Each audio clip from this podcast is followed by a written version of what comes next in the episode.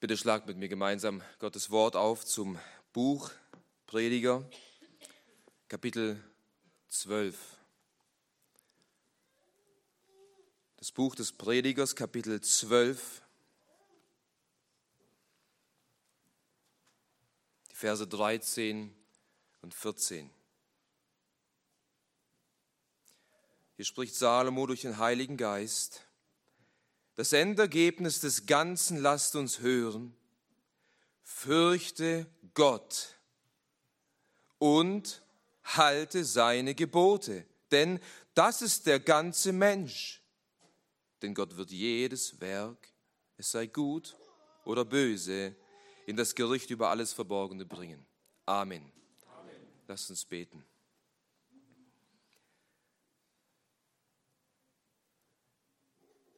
Vater, wir glauben diesen Worten. Wir glauben, dass sie wahr sind. Und wir wollen sie ernst nehmen. Wir wollen uns beugen und uns demütigen unter dein Wort und unter deine mächtige Hand. Und Herr, wir wissen, dass du zu fürchten bist.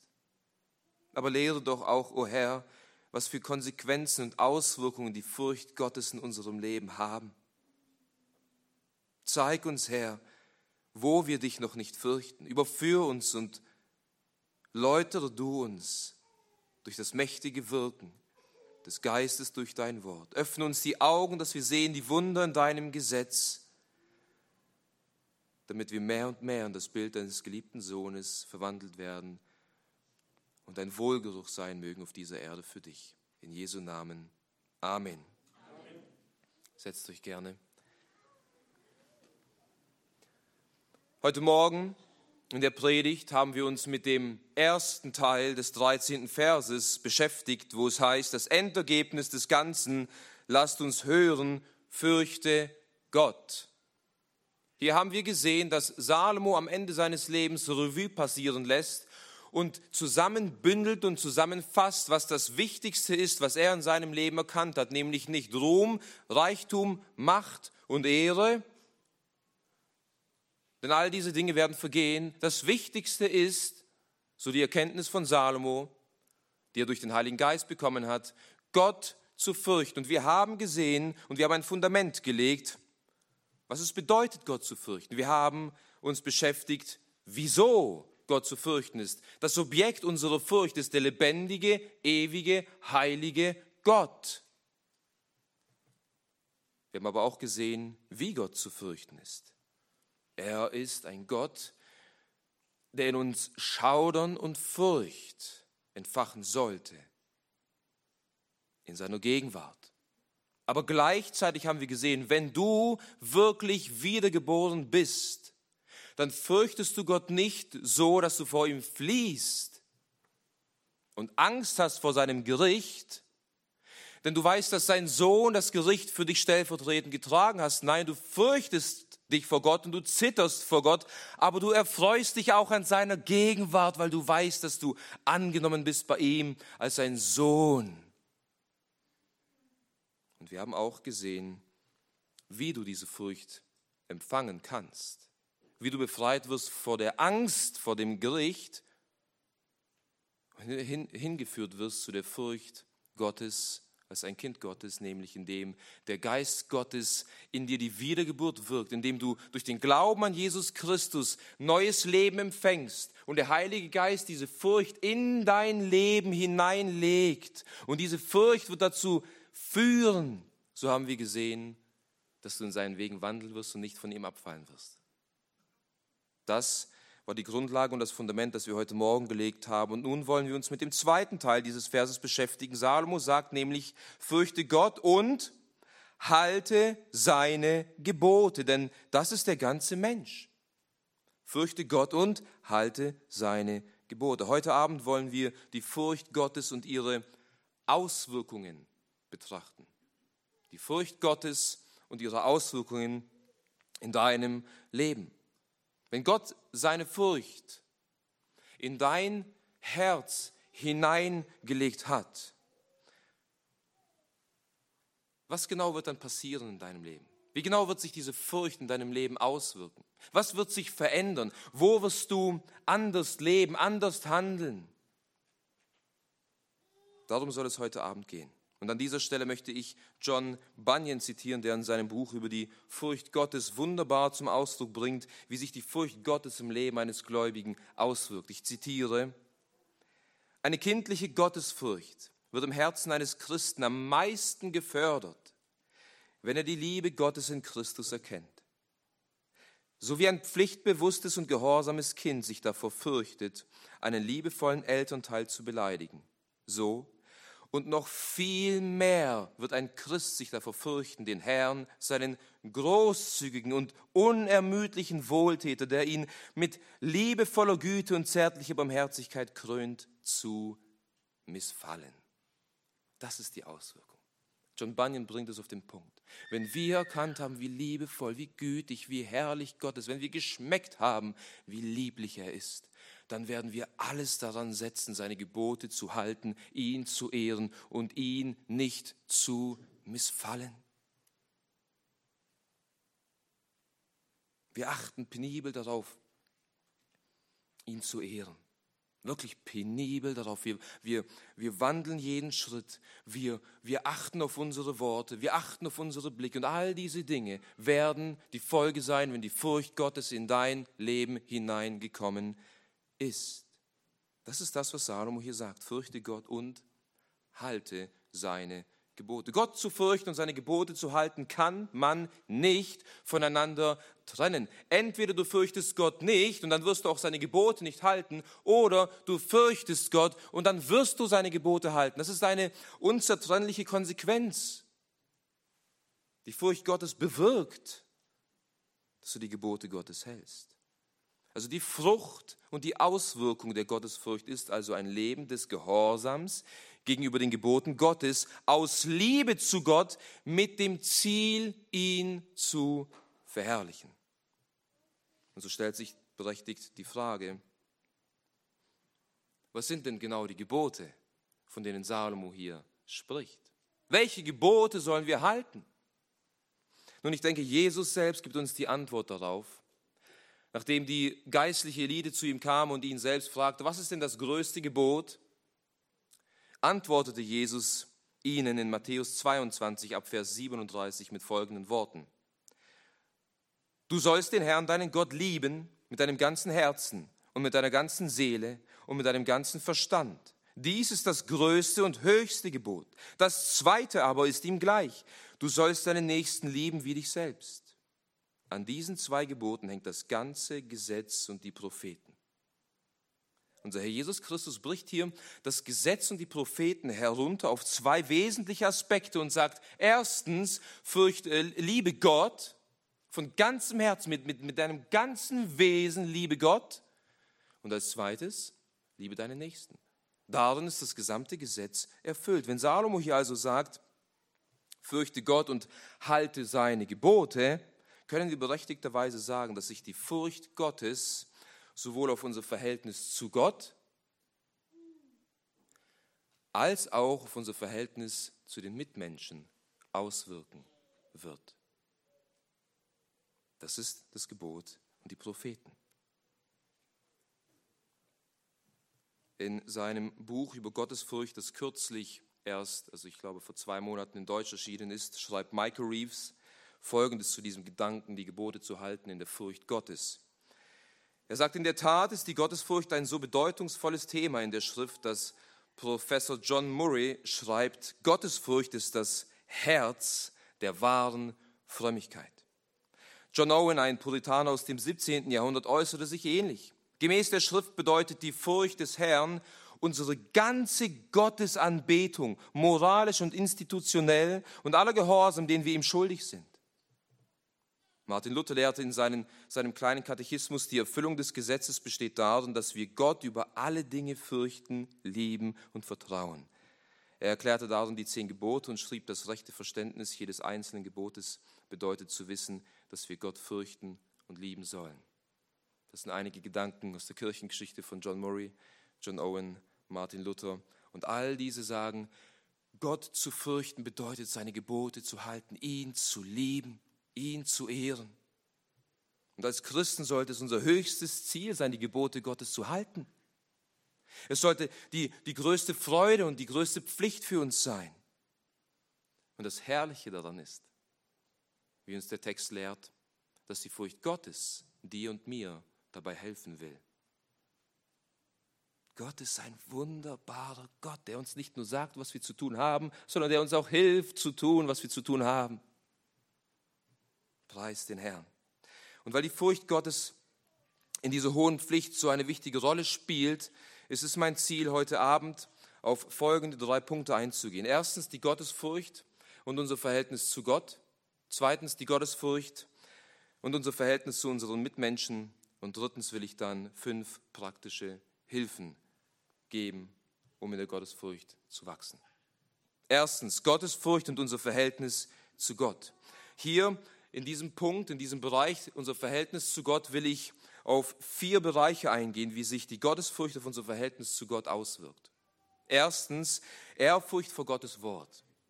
Ehrfurcht vor Gottes Wort. Eines der ersten Dinge, wenn die Furcht Gottes in dein Leben hineinkommt, ist eine Ehrfurcht, ein Zittern und eine Liebe zu Gottes Wort und zu seinen Geboten.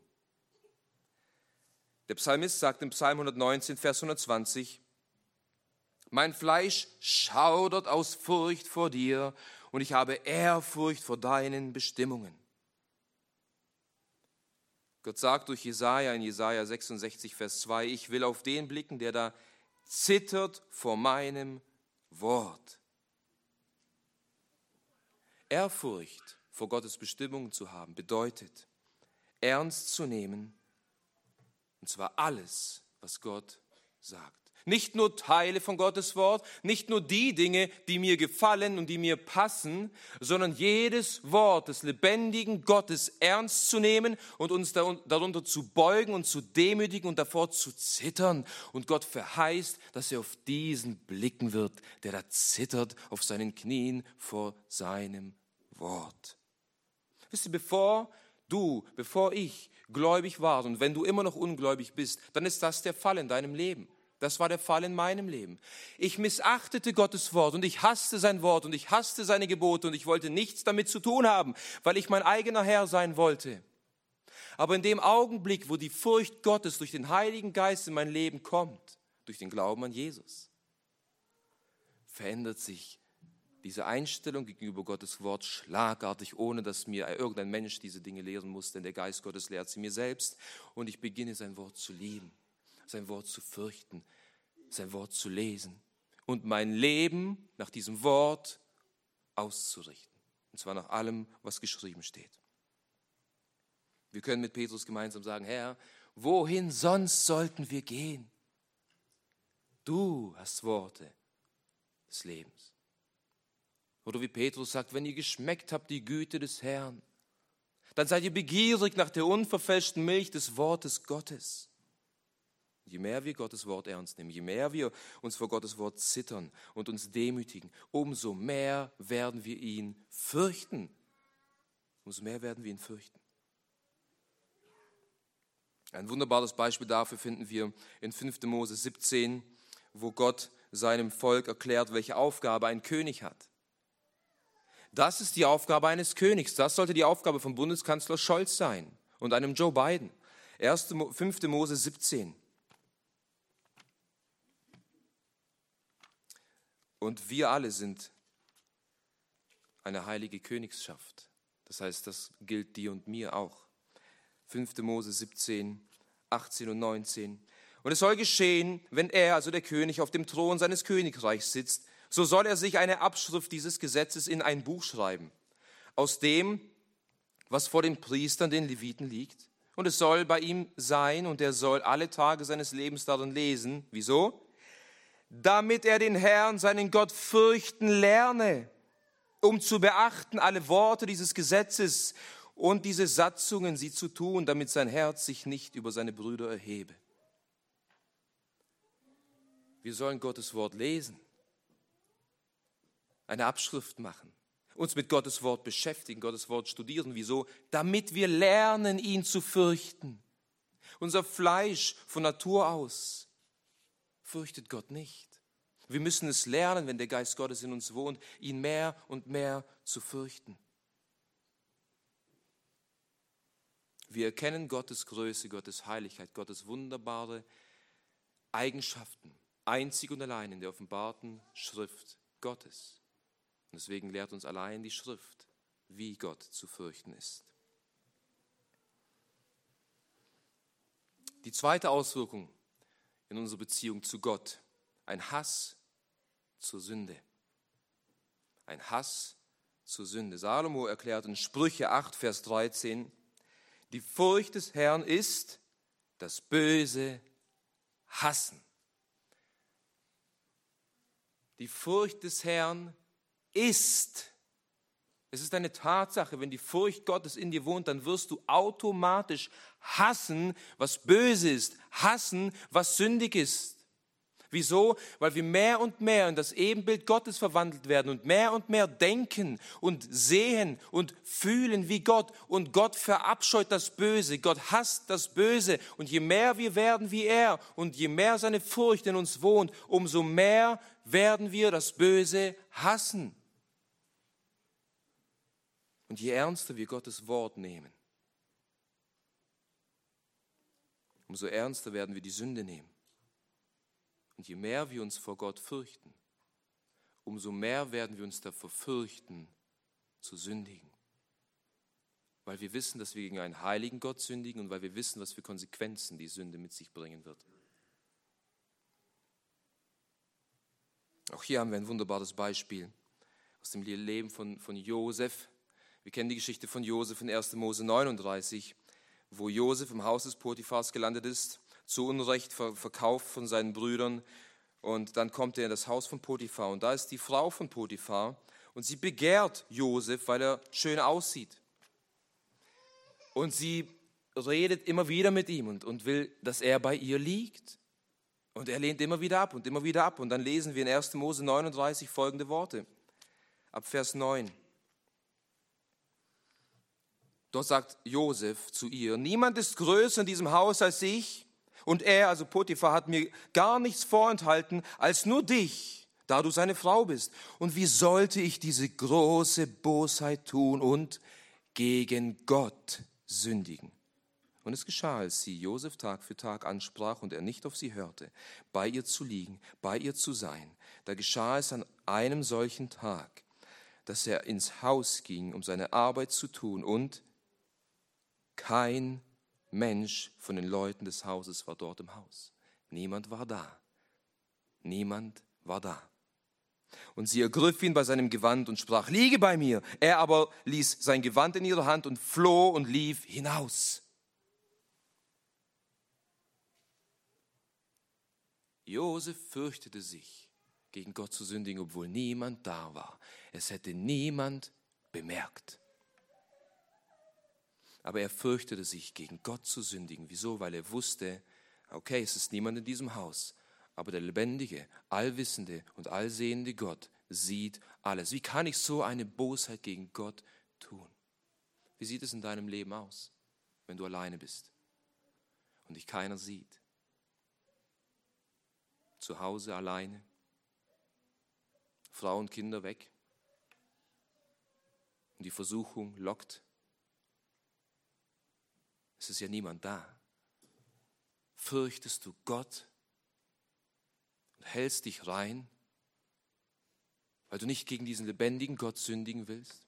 Oder wenn du allein auf der Arbeit bist und du dies oder jenes mitnehmen könntest, sieht ja keiner, bin ja alleine da, wird dir niemand merken. Oder allein auf der, in der Schule, während du ihm so eine Klassenarbeit schreibst, keiner sieht dich fürchten wir Gott auch in den Augenblicken und in den Momenten, wo niemand da ist, nur wir alleine und wir die Möglichkeit hätten zu sündigen, ohne dass es jemand merkt. Aber wir wissen, dass Gott da ist und dass er es sieht und dass er es merkt.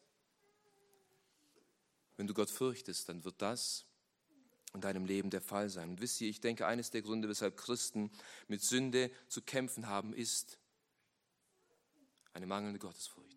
Wieso so viele Christen keine Siege gegen Sünde erringen, weil keine Furcht Gottes da ist. Die Furcht Gottes wird in uns das Hass, den, den Hass zur Sünde bewirken. Doch ist es dann nicht umso mehr ermutigender, wenn wir wissen, dass die Furcht Gottes uns antreibt, dass die Sünde zu hassen, mehr und mehr in der Furcht Gottes zu wachsen. Und je mehr wir in der Furcht Gottes wachsen und die Sünde hassen, umso mehr werden wir in der Heiligung wachsen. Und das ist die dritte Konsequenz und Auswirkung in unserer Beziehung zu Gott, was die Furcht Gottes in uns bewirken wird. Ein Streben nach Heiligkeit. Ein Streben nach Heiligkeit. Wisst ihr, die Korinther hatten noch mit einigen Sünden aus ihrem alten Leben zu kämpfen. Sie hatten Schwierigkeiten, einen klaren Bruch mit ihren früheren götzendienerischen und unmoralischen Sünden zu machen. Deshalb schrieb Paulus diesen Brief unter anderem und erklärte ihnen in 2. Korinther Kapitel 6, dass sie keine sündige und unmoralische Gemeinschaft mit ungläubigen Menschen haben dürfen. Er erklärt ihnen, dass Licht keine Gemeinschaft mit Finsternis haben kann. Und er ermutigt sie, indem er ihnen aufzeigt, dass sie der Tempel des Heiligen Geistes sind. Dass Gott selbst in ihnen wohnt. Und dass Gott sie zu, zu seinem Volk gemacht hat und er selbst zu ihrem Gott wurde. Und dann heißt es in 2. Korinther 7, Vers 1, im Kontext und im, im Licht dieser Wahrheit. Da wir nun diese Verheißung haben, also, dass wir Kinder Gottes sind, dass wir das Volk Gottes sind, dass wir diese Verheißung haben, Geliebte, so lasst uns uns selbst reinigen von jeder Befleckung des Fleisches und des Geistes, indem wir die Heiligkeit vollenden in der Furcht Gottes. Die Furcht Gottes wird dazu beitragen und dazu dienen, dass du und ich mehr und mehr von der Unreinheit fliehen und die Heiligung vollenden.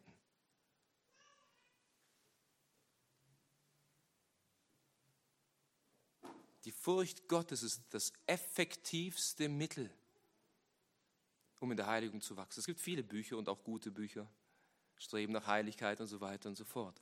Aber wir können auf diesen Vers zurückkommen und sagen, die Furcht Gottes, die Furcht Gottes setzt alles daran, Gott mehr und mehr zu fürchten. Und die Konsequenz wird sein, du wirst die Heiligkeit, Heiligung vollenden. Die Furcht Gottes ist der Motor, wenn man so will, der uns antreibt, in der Heiligung vorwärts zu kommen. Und wenn wir Gott fürchten, dann werden wir auch darauf achten, ihn in Heiligkeit und in Ehrfurcht Dienst zu erweisen. Das ist die vierte und letzte Auswirkung, die die Furcht Gottes in unserer Beziehung zu Gott bewirkt. Ein ehrfürchtiger Gottesdienst. Ein ehrfürchtiger Gottesdienst. Der Hebräerbriefschreiber ermutigt seine Leser im Hinblick auf das kommende Reich, dass sie jetzt schon hier auf der Erde einen wohlgefälligen Gottesdienst ausüben mögen mit Frömmigkeit und Furcht. Hebräer 12, Vers 28. In Anbetracht des kommenden Reiches sollen wir jetzt schon auf dieser Erde Gott dienen, Gottesdienst erweisen mit Frömmigkeit und Furcht. Ebenso ermutigt uns der Psalmist im Psalm 2, Vers 11, dient dem Herrn mit Furcht und freut euch mit Zittern. Gott Dienst zu erweisen mit Furcht und Zittern bedeutet zu wissen, wem man dient. Wenn Knechte damals zu ihren Königen gerufen wurden, dann sind sie dort nicht einfach reingeschlappt. Ich vermute, sie haben sich schick gemacht. Sie hatten Ehrfurcht. Was will der König von mir? Ich darf zum König kommen. Sie haben wahrscheinlich die schicksten Kleidung, Kleider angezogen, die sie hatten. Gott in Furcht und Zittern zu dienen bedeutet, am Abend vor dem Tag des Herrn sich schon vorzubereiten auf den Tag des Herrn. Es bedeutet, angemessen hierher zu kommen, in angemessener Kleidung, in angemessener Stimmung, mit Frieden und Liebe, mit Furcht und Zittern dem Herrn zu dienen. Das sind also diese vier Bereiche und auch hier gäbe es noch mehr zu erwähnen, aber ich denke, diese zeigen uns auf, wie die Furcht Gottes deine Beziehung zu Gott beeinflussen und verändern wird. Du wirst sein Wort lieben, du wirst die Sünde hassen, du wirst nach Heiligkeit streben und du wirst dem Herrn in Ehrfurcht dienen. Nun wollen wir uns auf das zweite Gebot unseres Herrn fokussieren, unseren Nächsten zu lieben. Wie verhält sich die Furcht Gottes in Bezug auf unseren Nächsten? Das ist der zweite Punkt, die Gottesfurcht und unser Verhältnis zu unseren Mitmenschen. Paulus lehrt uns in Römer 13, Vers 8, wer den anderen liebt, hat das Gesetz erfüllt. Und in Vers 10, so ist nun die Liebe die Summe des Gesetzes. Also die Liebe zum Nächsten. Wie, was bewirkt die Gottesfurcht in unserer Liebe zu unserem Nächsten? Auch hier möchte ich auf zwei Bereiche eingehen. Erstens der die Gottesfurcht und, und unser Verhältnis zu der Gesellschaft im Allgemeinen und zweitens die Gottesfurcht in Bezug auf dein Privatleben, dein Familienleben. Das sind unsere Nächsten, das sind unsere Nächsten. Und wie verhält sich die Gottesfurcht hier in unserem gesellschaftlichen Leben als erstes? Bis im Gesetz Mose zeigt Gott auf, wie sich sein Volk in Bezug auf ihre Mitmenschen verhalten soll.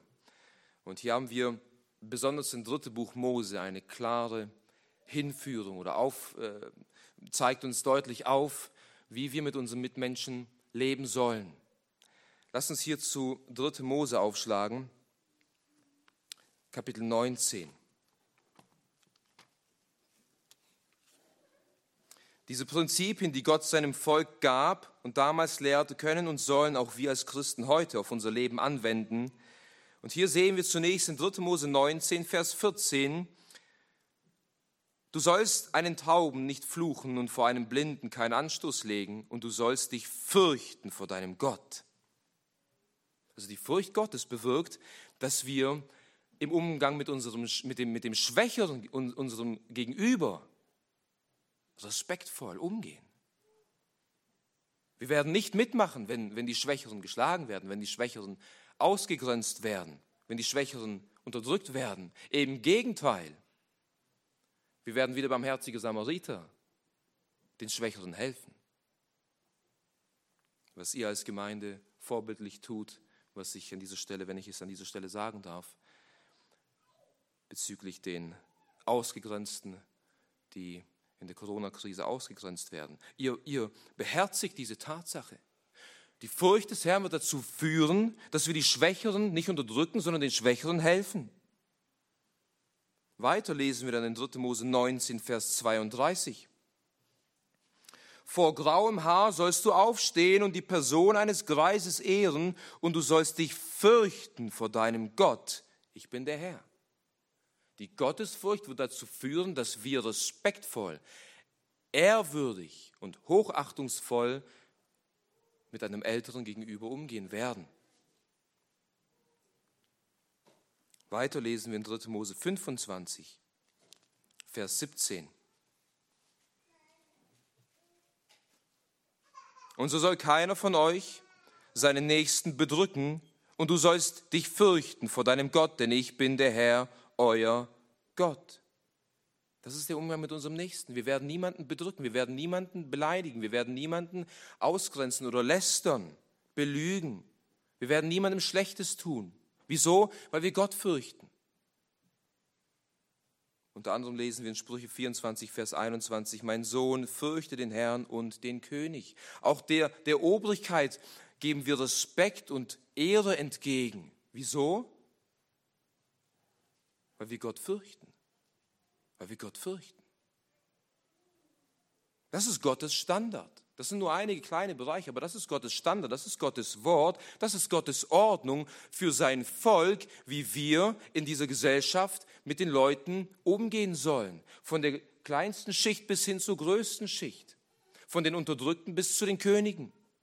So sollen wir mit diesen Leuten umgehen. Und wisst ihr, wir können in unserer Gesellschaft einen moralischen Verfall erleben, genau in diesen Aspekten, genau in diesen Bereichen. Und auch hier ist es darauf zurückzuführen, dass keine Furcht Gottes vor ihren Augen ist. Wo erleben wir noch, dass Jüngere vor den Älteren aufstehen, dass Jüngere den älteren Damen die Tasche tragen, dass sich Menschen zu den Opfern stellen und sich schlagen lassen für die Opfer. Wo erleben wir das?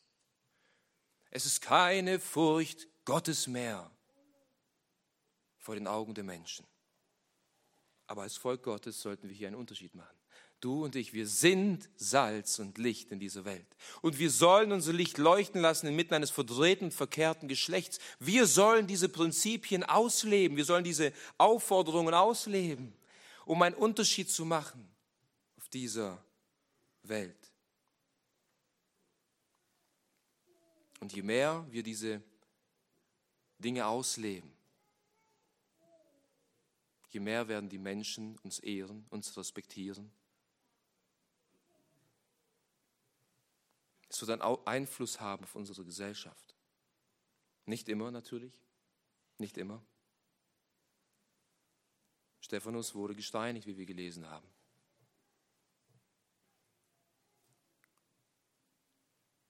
Aber die Menschen werden es uns einst danken und Gott wird dadurch verherrlicht werden.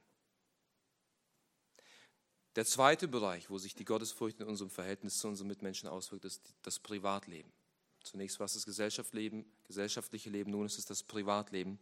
Und hier zeigt uns Paulus im Epheserbrief einige Bereiche des Privatlebens auf, wo wir in der Furcht Gottes wandeln sollen.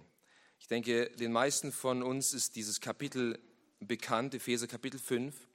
Und in diesem Kapitel zeigt Paulus uns auf, wie wir in bestimmten Lebensbereichen leben sollen. Aber er zeigt uns auch auf, welche Haltung wir einnehmen sollen, um diese Dinge zu tun. Und es ist wichtig zu beachten. Wir dürfen den Kontext eines Abschnittes nicht missachten. Schaut mal, was Paulus sagt, bevor er auf die, auf die Frau eingeht, bevor er auf den Mann eingeht, bevor er auf die Kinder eingeht, wie sie zu leben haben. In Epheser Kapitel 5, Vers 21. Einander untergeordnet in der Furcht Christi. Paulus lehrt uns, dass wir einander uns unterordnen sollen. In jedem Lebensbereich in der Furcht Christi, nicht einfach so, liebe Frau macht dies und lieber Mann macht das und lieber Kind, liebes Kind macht das. Wieso? Naja, weil ich es gesagt habe. Nein. Paulus sagt, in der Furcht Christi. Und dann geht er auf die Frau ein in Epheser Kapitel 22, äh, Kapitel 5, Vers 22. Ihr Frauen ordnet euch euren eigenen Männern unter als dem Herrn. Liebe Schwester, liebe Schwester, wenn du Christus fürchtest, dann wirst du deinem Mann Ehre entgegenbringen, dann wirst du dich ihm unterordnen, dann wirst du ihm eine treue Gehilfin sein und dann wirst du ihn ehren und respektieren, selbst dann, wenn du anderer Meinung bist wie er. Wieso? Na, weil du Gott, weil du Christus fürchtest. Weil du Christus fürchtest. Es geht um Christus, um seinetwillen wirst du dich deinem Mann unterordnen, weil du Christus liebst und weil du ihn fürchtest. Paulus geht weiter und geht auf die Männer ein in Kapitel 5, Vers 25. Ihr Männer, liebt eure Frauen, wie auch der Christus die Versammlung geliebt und sich selbst für sie hingegeben hat. Liebe Brüder, wenn du Christus fürchtest, dann wird deine Frau das Objekt deiner Begierde sein und keine andere dann wird deine Frau die Frau sein, der du dich hingibst, der, für die du lebst, für die du Dinge opferst und du wirst ihr zeigen und du wirst ihr sagen, dass du sie lieb hast und du wirst keiner anderen Frau hinterher schauen, nicht in erster Linie, weil du deine Frau nicht verletzen willst, sondern in erster Linie, weil du Christus fürchtest. Und diese Motivation wird dich weitaus mehr dahin führen, keiner Frau hinterher zu schauen, als ich will meine Frau nicht verletzen. Denn ich weiß, dass ich vor Christus Rechenschaft ablegen muss und nicht vor meiner Frau. Und dann geht Paulus noch auf die Kinder ein in Kapitel 6, Vers 1. Ihr Kinder, gehorcht euren Eltern im Herrn, denn das ist recht. Liebe Kinder, liebe Kinder, wenn, wenn ihr Christus wahrlich fürchtet, dann werdet ihr euren Eltern gehorsam sein. Und dann werdet ihr hören, was sie sagen. Und ihr werdet befolgen, was sie sagen. Selbst wenn euch manchmal nicht danach ist, wenn euch mehr nach Spielen wäre und ihr jetzt euer Zimmer aufräumen solltet, dann werdet ihr euren Eltern gehorsam sein. Wieso? Weil ihr Christus fürchtet. Weil ihr Christus fürchtet. Er geht dann noch weiter, Paulus, und geht spezifisch auf die Väter ein in Kapitel 6, Vers 4. Und ihr Väter reizt eure Kinder nicht zum Zorn, sondern zieht sie auf in der Zucht und der Mahnung des Herrn. Ihr Väter, ihr, die ihr Kinder habt, wenn ihr Christus fürchtet, dann werdet ihr eure Kinder nicht zum Zorn reizen. Und ich glaube, wir Väter, und hier musste ich oft Buße tun, stehen in sehr großer Gefahr darin, unsere Kinder zum Zorn zu reizen. Aber je mehr wir Christus fürchten, umso mehr werden wir darin wachsen, unsere Kinder nicht zum Zorn zu reizen, sondern sie täglich in der Zucht und der Mahnung des Herrn zu leiten und zu erziehen. Und Paulus geht noch weiter in Epheser 6, Vers 5. Ihr Knechte gehorcht den Herrn nach dem Fleisch mit Furcht und Zittern in Einfalt eures Herzens als dem Christus.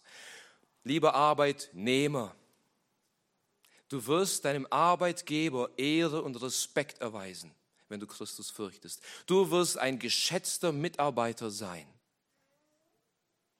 Und du wirst sogar manchmal Dinge nicht tun, die dein Vorgesetzter von dir erwartet, weil es Sünde ist. Und selbst dann wird dein Vorgesetzter in der Regel Respekt und Wertschätzung dir entgegenbringen sehen wir, wie die Furcht Gottes in jedem kleinsten Detail und Bereich unseres Lebens Einfluss ausübt. Absolut in jedem Bereich. Heute Morgen habe ich gesagt, dass die Gottesfurcht wohl die herausragendste Tugend ist. Verstehen wir wieso? Weil sie Auswirkungen hat auf jeden Bereich unseres Lebens. Und abschließend, nachdem wir gesehen haben, welche Auswirkungen die Furcht Gottes in unserer Beziehung zu Gott hat, und welche Auswirkungen die Furcht Gottes in unserer Beziehung zu unseren Mitmenschen hat, will ich dir nun abschließend fünf praktische Hilfen geben, die dir helfen, in dieser Furcht zu wachsen. Salomo sagt in Sprüche 23, Vers 17, dein Herz beneide nicht den Sünder, sondern beeifere sich jeden Tag um die Furcht des Herrn. Du und ich, wir sollten uns jeden Tag darum bemühen, in der Furcht des Herrn zu wandeln und zu wachsen. Nun wie? machen wir das am besten? Das erste ist, das erste, bete täglich um die Furcht des Herrn. Bete täglich um die Furcht des Herrn. David sagt im Psalm 86, Vers 11, lehre mich, Herr, deinen Weg. Ich werde wandeln in deiner Wahrheit. Einige mein Herz zu deiner, zur Furcht deines Namens. Einige mein Herz, mein ganzes Wesen dahin, dich zu fürchten. Mach dies zu deinem täglichen Gebet und bete jeden Tag, Herr, Lehre mich, dich zu fürchten, auf dass ich meiner Frau ein treuer Ehemann werde. Lehre mich, dich zu fürchten, auf dass ich meinem Mann eine treue Ehefrau werde. Lehre mich, dich zu fürchten, auf dass ich meinen Eltern gehorsam bin und so. Lehre mich, die Furcht des Herrn zu verstehen und dass sie mein ganzes Leben einnimmt. Bete täglich dafür. Das ist das allererste und das Allerwichtigste. Zweitens, studiere die Eigenschaften Gottes. Studiere die Eigenschaften Gottes. Mein Volk geht zugrunde aus Mangel an Erkenntnis, sagt Hosea. Das deutsche Volk geht zugrunde aus Mangel an Erkenntnis des heiligen Gottes. Und je mehr wir Gott studieren, seine Eigenschaften studieren, sein Wesen studieren, umso mehr werden wir verstehen, dass Gott zu fürchten ist. Wir haben heute Morgen vier Eigenschaften betrachtet und es gibt weitaus mehr. Studiere, befasse dich mit Gott, lese sein Wort, studiere, lese Bücher, die sich mit seinen Eigenschaften beschäftigen. Als dritte praktische Hilfe will ich dir ans Herz legen, lese gute Bücher über die Furcht Gottes. Und hier will ich drei Bücher nennen, die mir geholfen haben. Zwei von ihnen haben mir sehr geholfen. Das eine habe ich noch nicht gelesen, aber ich weiß, dass es gut ist. John Bunyan, es wurde 2020 erst übersetzt. Gottesfurcht vom Herold Verlag. Sehr zu empfehlen. Das zweite Buch ist von einem Albert N. Martin. Der Titel lautet leider auf Englisch The Forgotten Fear wenn du Englisch verstehst, lies dieses Buch. Es hat mir sehr geholfen. The Forgotten Fear. Und das dritte Buch ist von Michael Reeves, erst kürzlich erschienen, auch Gottesfurcht genannt. Les Bücher, beschäftige dich mit der Furcht Gottes und du wirst darin zunehmen. Viertens, denke viel über die Güte Gottes nach. Denke viel über die Güte Gottes nach. Je mehr wir verstehen, dass Christus so ein großes Opfer dargebracht hat, je mehr wir das Evangelium in seiner, in seiner Fülle studieren, umso mehr, umso mehr werden wir in der Furcht Gottes zunehmen. Hier lesen wir im Psalm 103, Vers 11. Denn so hoch die Himmel über die Erde sind, ist gewaltig seine Güte über denen, die ihn fürchten. Studiere Gottes Güte und seine Gnade. Und viertens und ab, fünftens und abschließend, denke viel über das Gericht nach. Denke viel über das Gericht nach. Unser Predigttext sagt in Vers 14, wieso wir Gott fürchten und seine Gebote halten sollen, denn Gott wird jedes Werk, es sei gut oder böse, in das Gericht über alles Verborgene bringen. Gott wird dich eines Tages richten. Du wirst vor ihm stehen. Du wirst vor Gottes Gericht stehen. Du wirst vor seiner Heiligkeit stehen. Und wir alle müssten wie Wachs vor ihm zerfließen. Wir haben keinen Bestand vor ihm. Und seine Allwissenheit wird alles ans Licht bringen, es sei gut oder böse. Und du wirst Rechenschaft ablegen müssen. Und dies soll dich lehren, ihn zu fürchten. Wenn du diese praktischen Hilfen beherzigst, wird die Gottesfurcht in deinem Leben zunehmen. Und die Gottesfurcht, die in deinem Leben zunehmen wird, wird deine Beziehung zu Gott beeinflussen und deine Beziehung zum Nächsten. Und all das wird letzten Endes dazu führen, dass Gott in allem verherrlicht wird. Amen.